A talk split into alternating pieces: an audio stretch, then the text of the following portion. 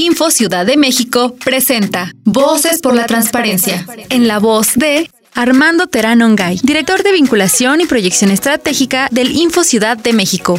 Todas las resoluciones del INAI son definitivas e inatacables para los sujetos obligados, debido a que estos no pueden obstaculizar la entrega de información a los particulares. No obstante ello, existe una excepción al principio de definitividad y a la no impugnación de las sentencias del INAI respecto a la perspectiva de las autoridades. Ese recurso de revisión previsto en el artículo sexto de la Constitución Política de los Estados Unidos Mexicanos que puede presentar el consejero jurídico de la presidencia ante la Suprema Corte solo en el caso en que dichas resoluciones puedan poner en peligro la seguridad nacional. Es importante que en estos casos se delimiten definiciones en materia de derechos humanos para hacer una ponderación entre los derechos que se contraponen en estos casos, como lo es el derecho a la información y la seguridad nacional. Es necesario igualmente acreditar una prueba de daño para justificar la reserva de la información. Si no la hay, debe prevalecer el derecho de acceso a la información.